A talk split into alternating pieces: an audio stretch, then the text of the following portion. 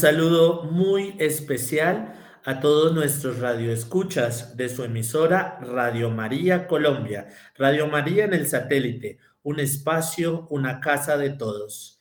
En el día de hoy queremos compartirles un mensaje muy especial en este su programa Vuelve hermano Francisco. Una historia maravillosa del poder de Dios. Una historia que podemos darnos cuenta que si el afligido invoca al Señor, Él lo escucha y lo salva. Una historia donde el Señor una vez más muestra su poder sanador. Una historia en la que nos podemos dar cuenta del amor misericordioso de Dios y que Él cumple promesas. Quiero presentarles a todos ustedes a Fray Sebastián Barahona más conocido en redes sociales como Fray Papilla, en honor a este frailecito de la película de Marcelino Pan y Vino. Y hoy pues viene una vez más a los micrófonos de Radio María a contarnos su testimonio. El testimonio es muy importante darlo a conocer de las obras y de las grandezas que Dios hace con todos nosotros. Fray Papilla, bienvenido a los micrófonos de Radio María. Qué gusto tenerlo a usted una vez más a través de las cabinas de esta emisora.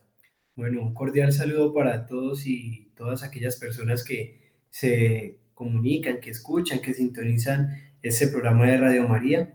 Nuevamente eh, he recibido la invitación de Fray Hugo a acompañar ese programa, a, a transmitir todo aquello que Dios ha permitido en mi vida y también pues el testimonio también yo creo que es fraterno, el testimonio también trasciende y bueno, aquí estamos con toda la disposición. Claro, Fray Papilla, precisamente tú eres un testimonio de esos que uno dice, Dios existe. Y Dios existe por lo que hace nuestras vidas, el solo hecho de poder respirar, el solo hecho de poder experimentar que estamos vivos, el solo hecho de sentir la grandeza de un Dios que camina con nosotros y hace historia de fe. Pero ahí lo importante que es saber esperar ese tiempo de Dios. El tiempo de Dios es perfecto. Yo siempre le digo a mis feligreses que si nosotros sacudimos un reloj de arena, por más de que lo sacudamos, cada grano de arena caerá a su tiempo. Y eso mismo sucede con el tiempo de Dios las cosas de Dios son perfectas. Lo que pasa es que a veces a nosotros nos sucede como aquella historia del libro del Génesis, aquella historia de Sara y Abraham. Dios le da una promesa a estos dos hombres que van a tener un hijo, un primogénito. Pero pasado un tiempo se desesperan. ¿Y qué pasa? Que Sara incita a Abraham a estar con Agar, a estar con su esclavo. Y a veces tú y yo, tú y yo que me estás escuchando allí detrás de radio, eh, actuamos como Sara y Abraham. Queremos ayudarle a Dios a cumplir su promesa. Y hoy este programa es dedicado a todas las personas que nos están escuchando y dedicado a aquellas personas que están esperando ese propósito de vida en Dios. Pero recordar siempre que Dios puede decir sí, no, o espérate tantico que tengo algo mejor para tu vida porque todo lo que pasa en nuestras vidas es por su providencia, todo lo que pasa en nuestras vidas es por su misericordia, es por su gracia. Nosotros debemos es abrir el corazón a la misericordia de Dios y Él actúa. Él trasciende porque es un Dios que cumple su promesa, su poder. De ahí de nosotros depende si queremos abrir el corazón y dejarnos renovar nuestras vidas como el águila que hace algún tiempo escuchábamos en este programa. Renueva tu vida como el águila, tu juventud. De nosotros depende si dejamos actuar al Señor en nuestras vidas o por si del contrario nos desesperamos, nos dejamos llevar de llenar de tribulación, de irnos por otros horizontes y no de la mano del Señor. Entonces, bueno, Sebastián, Acá los micrófonos están abiertos y atentos a escuchar ese propósito. Queremos escucharte, que nos cuentes tu proyecto de vida, el proyecto de vida en ti, ese proyecto y ese camino que Dios trazó desde el vientre materno. Te consagré. Y desde el vientre materno el Señor fue mostrando y gestando hasta donde estás ahorita, un fraile menor, un fraile franciscano de la provincia de la Santa Fe, que para la gloria de Dios estás evangelizando a través de las redes sociales, a través de, del Instagram, del Facebook, arroba Fray Papilla, donde te pueden encontrar y seguir escudriñando. Pero acá queremos escuchar esa obra de Dios en ti. Bueno, muy bien. Eh, hay que partir primero de, pues, como lo dije en la entrevista y hace algún tiempo, yo soy del Caquetá, de un municipio que se llama Curillo. A la edad de tres años yo me encontraba viviendo con mi mamá y con mi abuela.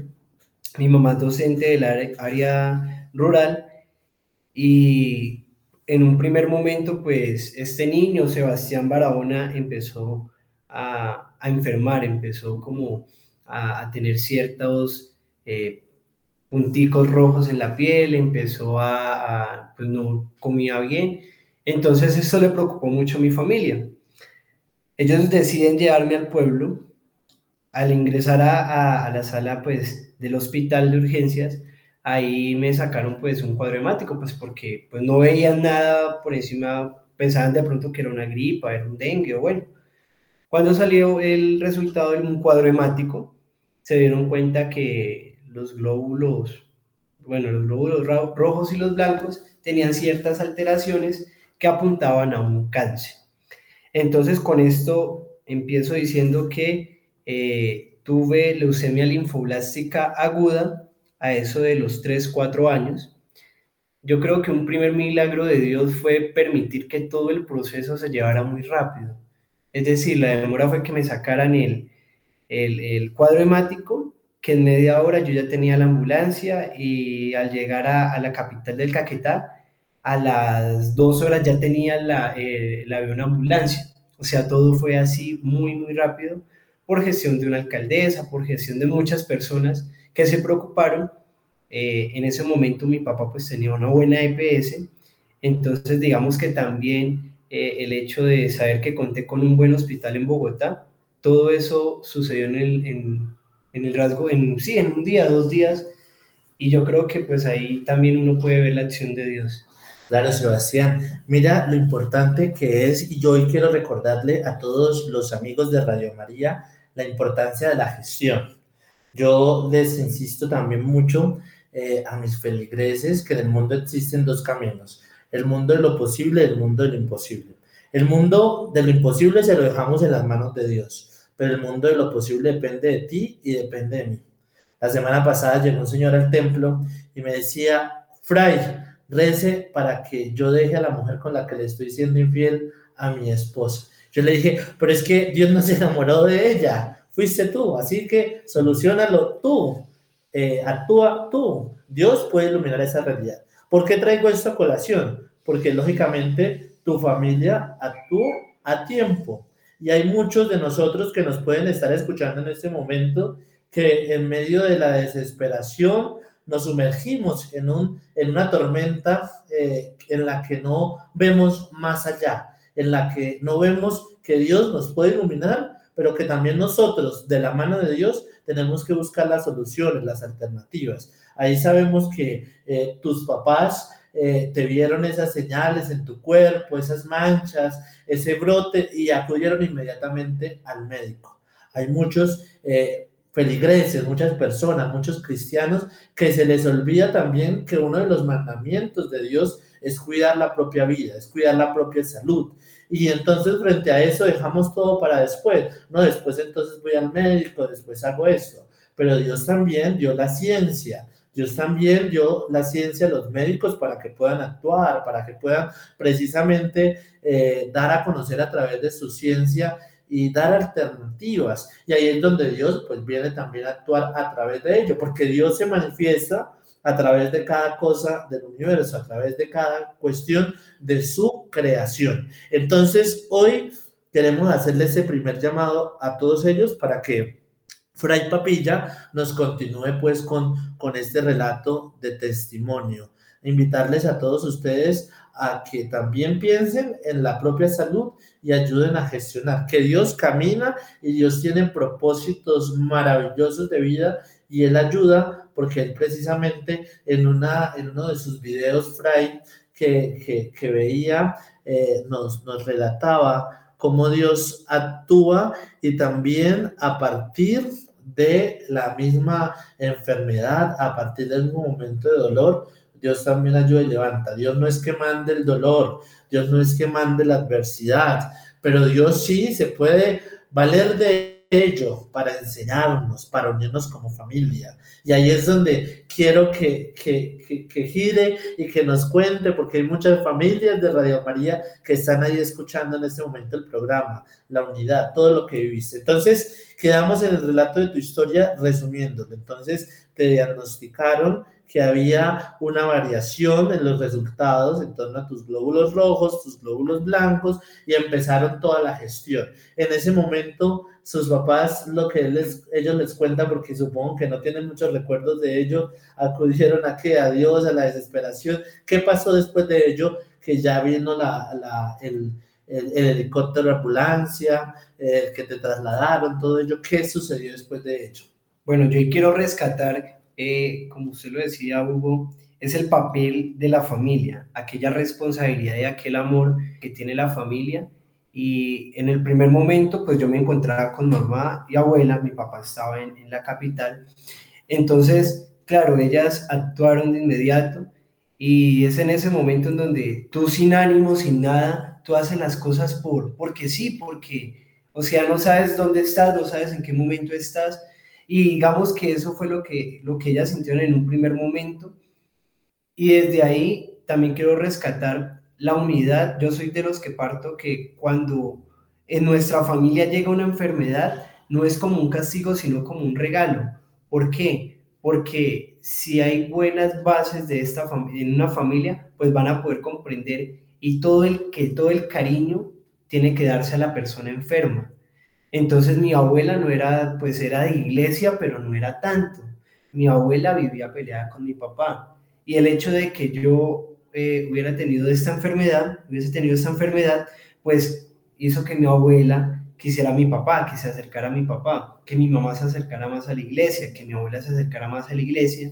Y entonces ahí empiezan como todo ese tipo de cadenas de oración y también entra a ser parte fundamental la, la familia secundaria, podríamos decir, primos lejanos, tíos lejanos, en donde ellos también se interesaron por, por, por esta problemática, por esta enfermedad.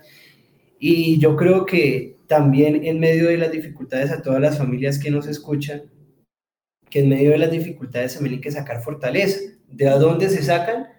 Muy, muy bien lo decías ahora, Fray Hugo, de las cosas, de lo imposible, o sea, de lo que Dios puede hacer, de lo que nosotros ya no podemos hacer, porque yo, ¿por qué digo esto? Porque mi mamá ni mi abuela conocían Bogotá, nosotros llegamos a Bogotá, y entonces como que salir de una dinámica de pueblo, una dinámica de ciudad es muy complejo, en donde tú tenías que moverte así, porque es que lo necesitaba, porque tenías que ir a un hospital, entonces, pero tienes que ir a sacar una cita, tienes que ir a autorizar a este lado, y ella sin querer les tocó aprender a vivir en Bogotá en dos días, tuvieron que desenvolverse en dos días en Bogotá.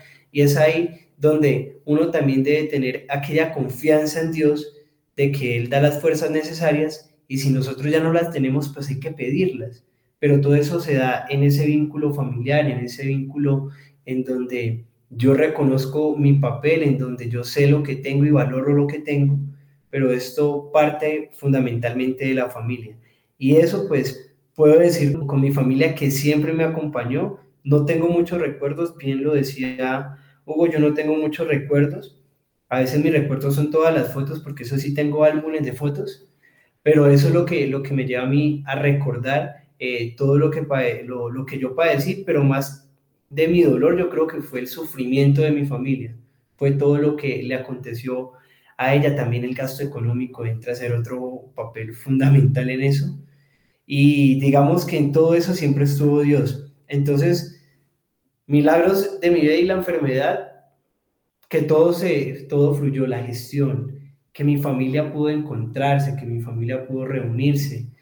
Eh, lo otro fue pues que yo también, digamos que de alguna otra manera pude aprender mucho en, en, en, mi vida. Es decir, yo no tengo recuerdos de un niño de seis años jugando y subiéndose a un árbol, pateando un balón, porque mi infancia desde los tres hasta los casi seis años fue en un hospital, fue que con quimioterapias, fue que muchas cosas en donde todo se, se ve involucrado una camilla, se ve involucrado en la comida del hospital y, digamos que era esa dinámica. Muchas veces a mí cuando, eso sí lo recuerdo mucho cuando se me empezaba a caer el, el, cabello, el pelo, yo le preguntaba a mi mamá, mami, ¿por qué? Y ella simplemente me decía, no, es para recortarte el pelo, pero pues yo no sabía por qué.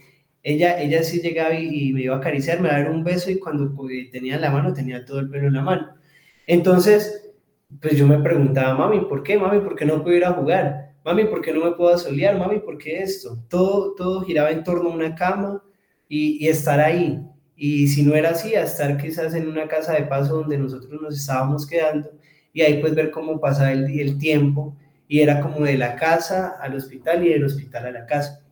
Entonces, es, eso a mí me permitió comprender y ser un poco, amar lo que tenía.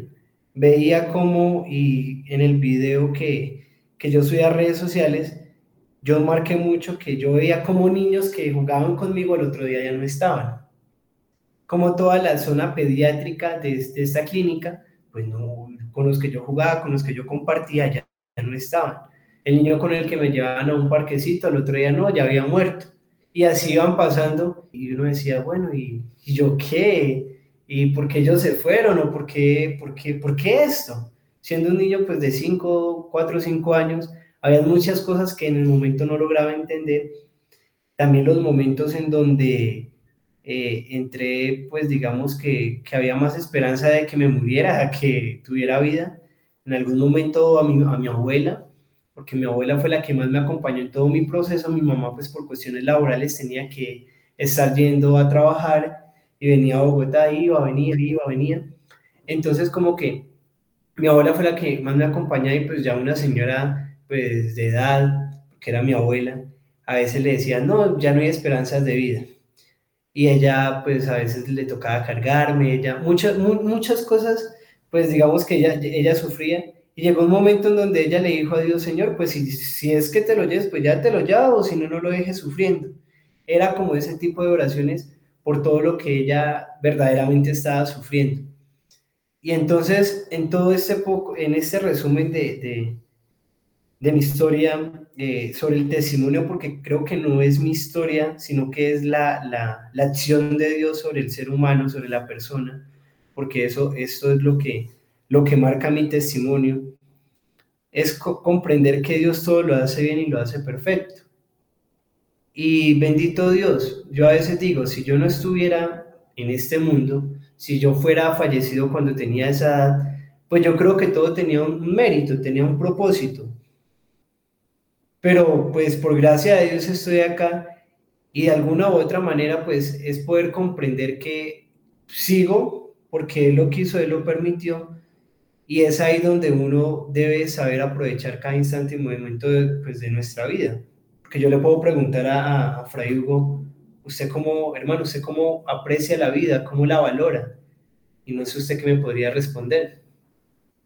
Bueno, hay algo en lo que me he propuesto en el camino de la vida y, y justo me emociona mucho que estemos hablando de esta temática porque hace 15 días en el programa hablábamos acerca de renovar nuestra vida como el águila, pero valorando cada momento de la vida. Y les decía a todos los radioescucha aquel, aquel mensaje de esta película infantil de Lujo Panda, donde el maestro claramente decía que el ayer es historia, el mañana es incierto, pero el hoy es un regalo, por eso se llama presente.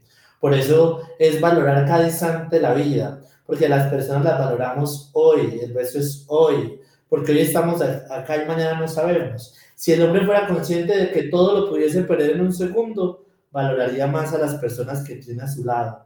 Por eso nos debemos esforzar todos los días por vivir al máximo ese regalo que Dios nos ha dado, y ese regalo que se llama vida, y ese regalo que se llama familia. Y ahí es donde tiene sentido el agradecer cada momento de nuestra vida, porque la queja, la queja trae ruina, pero el agradecimiento trae bendición. Una persona agradecida con Dios recibe la bendición de Dios. ¿Por qué recibe la bendición de Dios? Porque es una persona que sabe vivir cada instante como ese regalo y ese don de Dios. Eso es lo que ahorita se me ocurre responderte, querido Fray Sebastián. Eh, invitar a todos los oyentes a aprovechar la vida, a vivirla al máximo, como ese regalo de Dios. Pero ahí es donde depende de nosotros cómo vivimos ese regalo ese regalo que Dios nos ha traído y que nos tiene, que es la vida, ese regalo, la santidad a la que todos estamos llamados. Y como estamos llamados a la vida, pues es importante cuidar nuestra vida con las buenas acciones, los hábitos saludables, hacer ejercicio, comer bien, en fin, eso, ¿por qué se trae en un programa y en una emisora católica? ¿Y por qué estamos hablando que es importante también el cuidar nuestra vida? bien en ese camino y en ese, en ese rumbo verdadero, porque Él es el único que puede dar paz en medio de la tormenta. Y ahí es donde yo quería eh, preguntarle si Dios es el único que da paz en medio de la tormenta, en ese momento que tu abuelita eh, decía, bueno Señor, llévatelo o déjalo, pero ya no queremos que sufra más. ¿Cómo fue este proceso? ¿Qué ella hizo? Porque por ahí, antes de, iniciar este programa, me contabas que tu abuelita fue a, un santuario, que fue a, un templo y que ahí se desahogó. Y el Señor, ahí es donde no me quiero adelantar mucho, pero el Señor en su palabra muy claro, vengan a mí todos los que están cansados y agobiados, porque yo los aliviaré. ¿Qué pasó ahí, Sebastián? Bueno, muy bien le, les, les comentaba que mi abuela era de aquellas personas que, que creían Dios en ese momento, pero que no veía tan necesaria pues como, como la idea de ir a misa, de rezar, de rosario. Es más, yo puedo decir que mi abuela tiene, tenía en ese momento un temperamento muy, muy fuerte. Entonces esa enfermedad lo que permitió fue que ella se acercara a Dios de tal manera que era ella las viejitas que iba todos los días a misa, que eran las viejitas de que hacía rosario, de las que eh, buscaba grupos de oración, empezó a interactuar así por ese lado. Entonces, estando en Bogotá, ella me llevó al, al, del Padre Chucho, me llevó al, 20 de julio, me subí a Monserrate, a veces me cargaba hasta Monserrate porque, claro, yo no podía subir caminando. Y en una de esas ocasiones, en el viaje, eh, pues simplemente yo quedé así como quedé pálido, quedé sin fuerzas creo que me desmayé. Y entonces cuando entramos al santuario, mi abuela pues llorando porque me veía más, más muerto que vivo, porque así a veces ella me veía, ella lo que le dijo al Señor fue, Señor, te lo entrego, aquí está, mira que, que, que, que ya no puede más, ya ha sufrido mucho. Hizo una oración y se acabó la Eucaristía y cuando este muchachito Sebastián empezó a correr por todo, por todo el santuario. Entonces, ella, ella desde ese momento, fue el 20 de julio, tomó una eh, devoción muy grande por el niño divino niño. Y yo creo que ya lleva más de 19, 18 años en donde todo el mes, todos los meses le hace la novena al divino niño. Quedó como, el como una promesa de lo que sucedió ese día y ya después con el tiempo volvemos nuevamente a la clínica. A mí también me hicieron quimioterapias, no, no, no, no dije eso, me hicieron muchas quimioterapias. Y ya cuando tenía una, estábamos en unos exámenes. Cuando salió en, en, en, en, en que en todos los exámenes y todo lo que le hacen a uno, que yo ya no tenía nada. Y entonces, pues ahí fue como que solo salimos de ahí y no recuerdo si fuimos a Monserrate o al 20 de julio. La cosa fue que mi abuela me, me llevó muy, muy, muy agradecida, eh, estaba muy agradecida con Dios.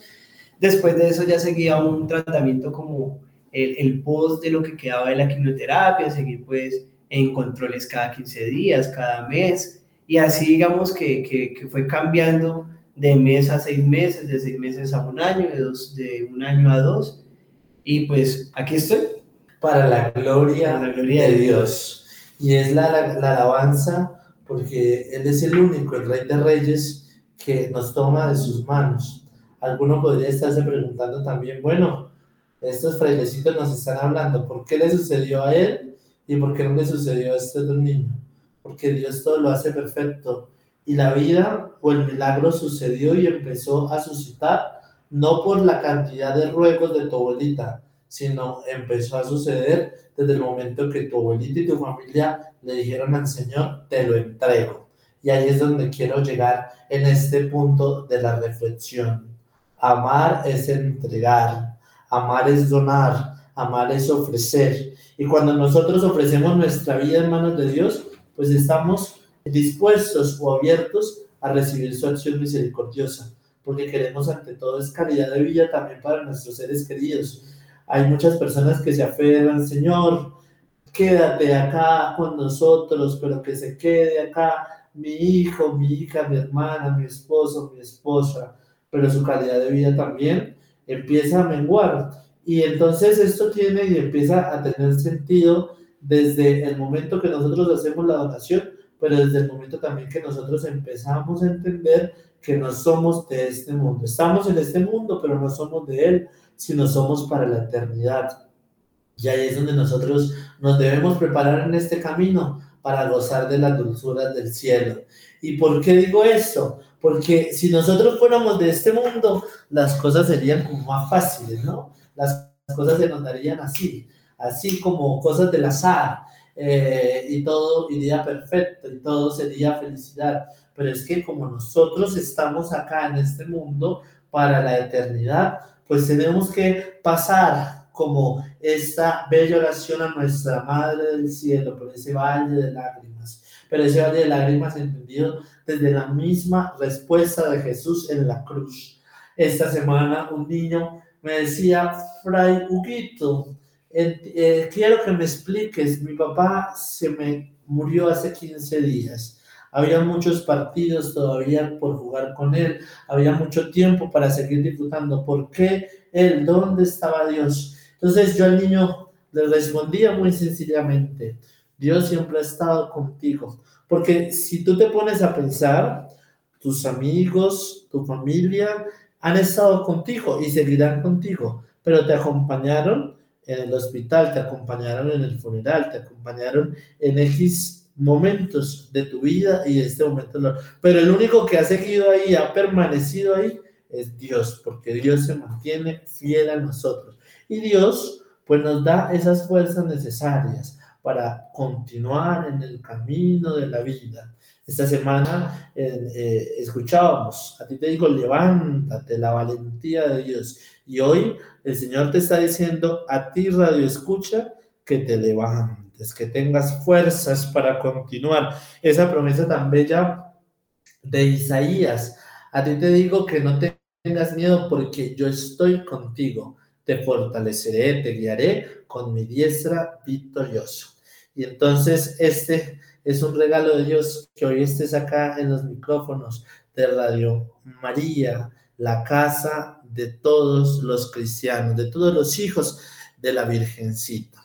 Fray Sebastián, entonces ahí eh, ves tu mejoría, tu recuperación y luego pues entras también en tu vida como la de un niño que puede llevar una vida, eh, digamos, no normal, porque tampoco podemos decir que los otros vivan una vida anormal, sino una vida común a los demás.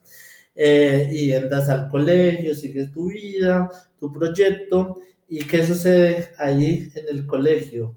¿Cómo haces para llegar, Fray Sebastián, a convertirse en fraile franciscano? ¿Cuándo sientes esa llamada de Dios para curar las almas, para ser instrumento de su paz? Bueno, ciertamente, llamado a ser fraile de Dios, eh, hablo del año 2019, un 2 de agosto, el día del perdón de Asís. Me encontraba yo en la ciudad de Cali cuando decidí acercarme al templo eh, de San Francisco en Cali. Pero digamos que antes de eso eh, había tenido un primer llamado que era la vida sacerdotal en el 2017, finalizando ese año, y es donde decido pues acercarme a, a la pastoral vocacional de la arquidiócesis, en ese entonces diócesis de Florencia, a hacer mi proceso. Disierno y me doy cuenta de que no es ahí, decido pues seguir con mi vida común y corriente, eh, realizar mis estudios de enfermería en Cali y estando en Cali es cuando siento el llamado de Dios pues a la vida franciscana, a la vida religiosa. Y aquí es importante ese llamado lo logré descubrir y es en algo que también yo considero otro milagro y es que cuando la vida del hombre no es, eh, es estéril y no tiene amor, pues es una vida muerta, es una vida que, que es como si verdaderamente estuviéramos muertos porque no, no nos estamos aportando nada ni tampoco estamos aportando nada a nosotros. Y es ahí, en todo ese, en ese proceso de conversión, iniciando, porque yo sí fui de niño, después de mi enfermedad, me llamaba mucho la iglesia y eso, y acolitaba, pero llegó un momento en donde yo dije, no más. Y me di cuenta con el pasar del tiempo que mi vida era estéril, que mi vida no estaba siendo fértil y que ese es lo que necesitaba eh, mi vida para que fuera fértil en todo lo que Fray Hugo en este momento, en aquel deseo de santidad, en aquel deseo de eternidad, de, de darse a los demás, me di cuenta que la única fertilidad o lo único que me puede dar fertilidad mi vida, pues era Dios. Entonces ahí como que yo dije, necesito de Dios, necesito encontrarme con Dios, necesito darme esa oportunidad. Y es en ese proceso en donde uno podría poner el ejemplo de una matica cuando es abonada, Dios empieza a abonar, a abonar, y donde salgo quizás de mi ceguedad y de, de aquella terquedad que tenía, pues de, decir necesidad, Dios está, Dios hizo algo en mí, pero pues no, lo necesito ahora, porque también fue, eso fue otro proceso en mi vida, otra etapa, y, me, y reconozco eso y me doy cuenta de esto, entonces pues decido acercarme a Dios y este acercamiento a Dios me permite conocerme e interpelarme de quién era, de que necesitaba verdaderamente de Él y que aquellas promesas que Jesús había hecho a sus apóstoles todavía se mantienen y se, seguirán manteniendo en la historia del hombre. Yo estaré con ustedes hasta el fin del mundo, hasta, hasta el final del, eh, de, de, sí, de lo que es el mundo. Y digamos que todo eso me permitió y, eh, reconocer y decir, oiga, pues voy a dar una respuesta un poquito atrevida, porque a veces la vida religiosa, para uno dar esta respuesta a la vida sacerdotal, uno necesita arriesgarse. Dije, pues arriesguémonos.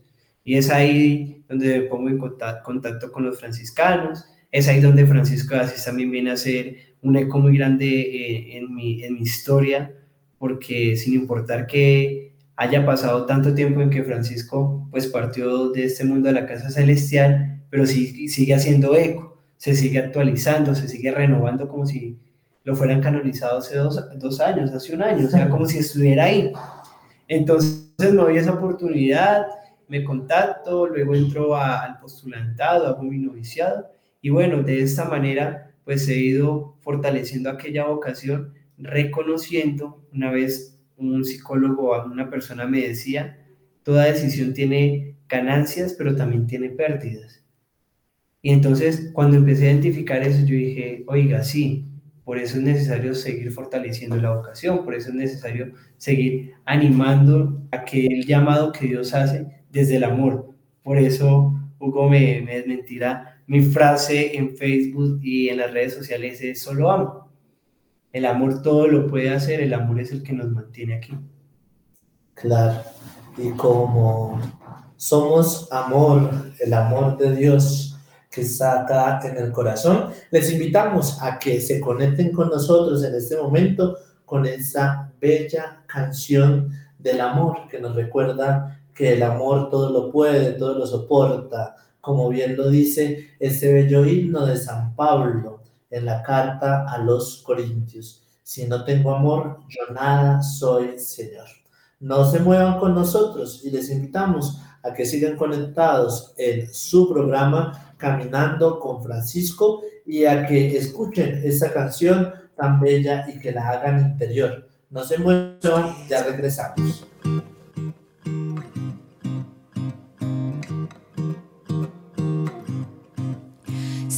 Yo no tengo amor, yo nada soy, Señor. Si yo no tengo amor, yo nada soy, Señor. El amor es comprensivo, el amor es servicial, el amor no tiene envidia, el amor no busca el mal. Si yo no tengo amor,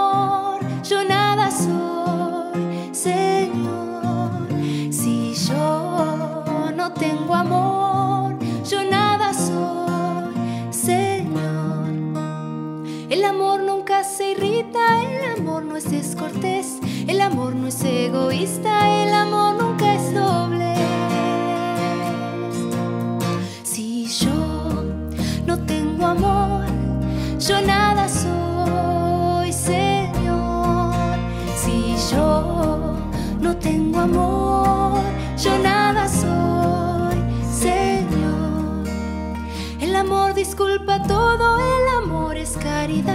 No se alegra de lo injusto, solo goza la verdad. Si yo no tengo amor, yo nada soy, Señor. Si yo no tengo amor, yo nada soy, Señor.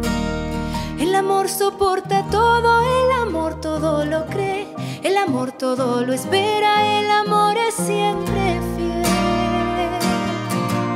Si yo no tengo amor, yo nada soy, Señor.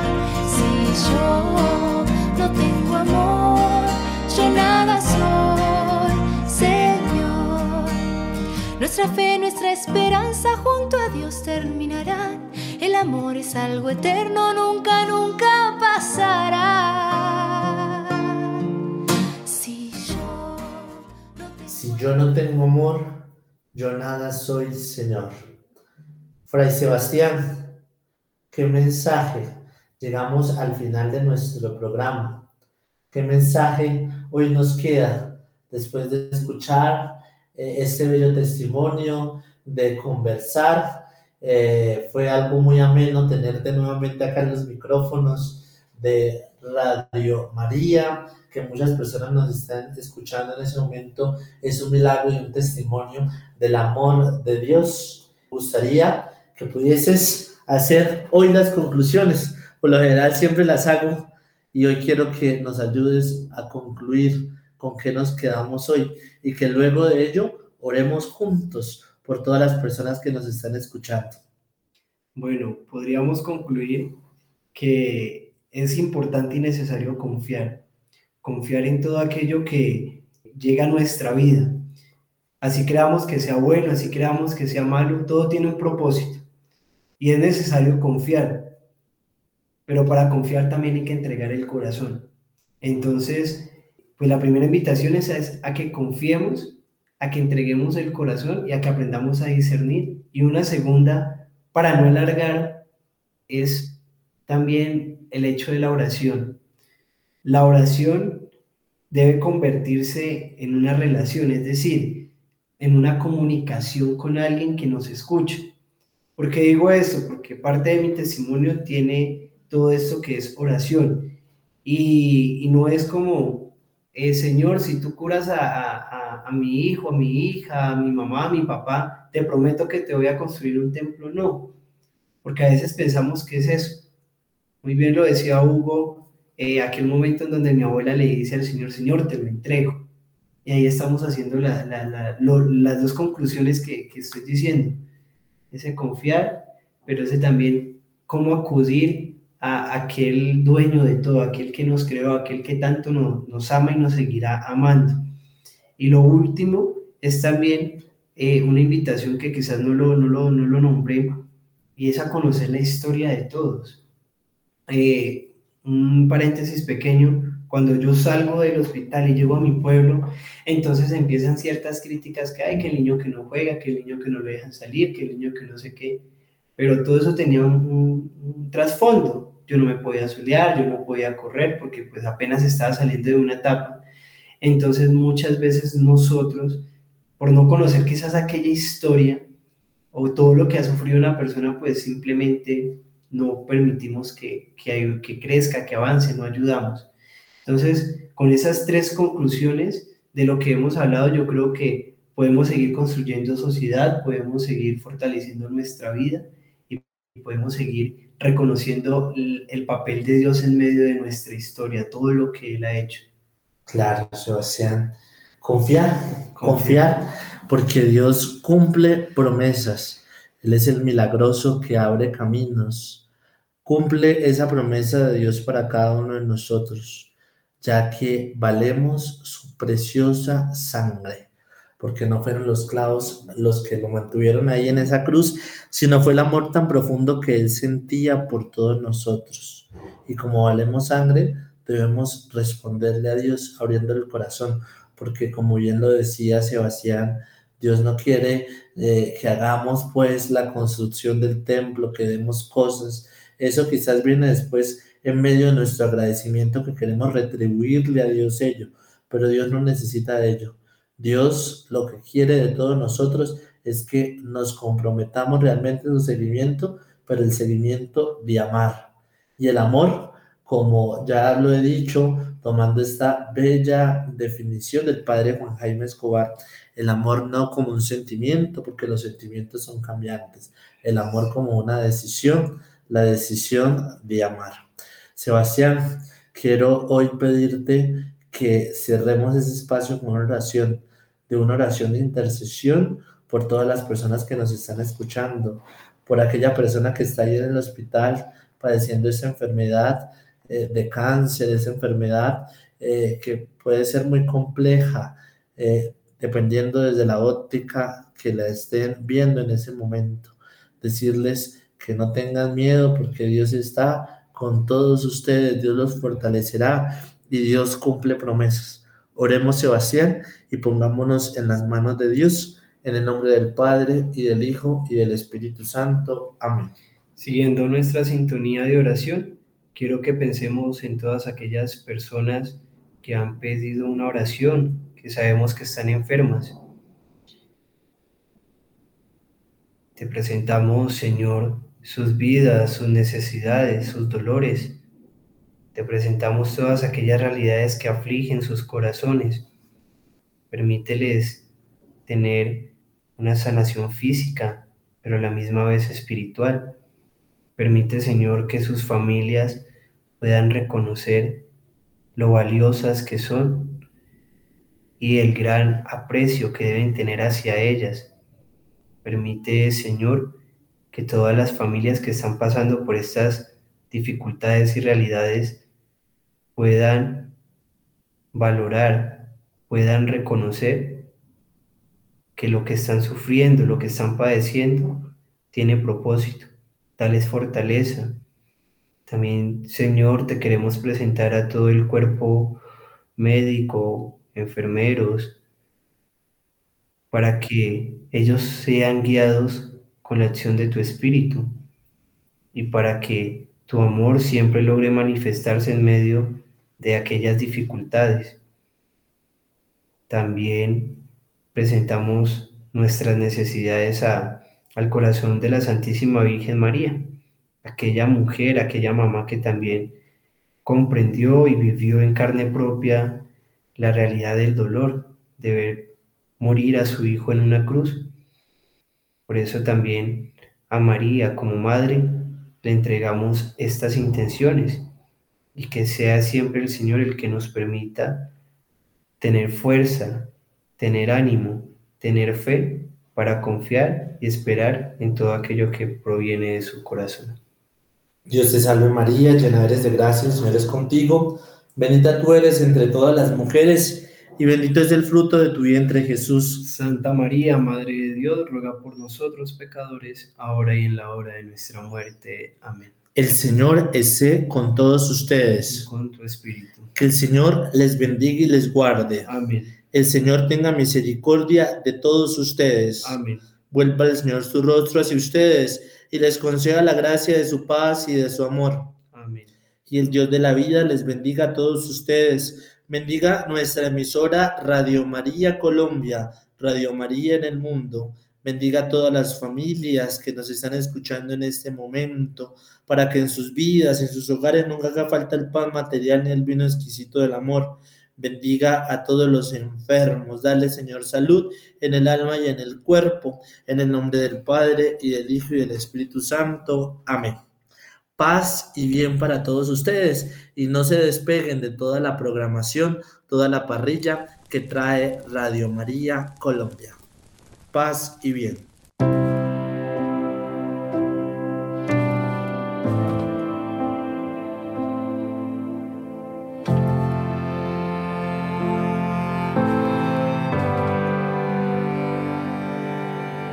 No existe un corazón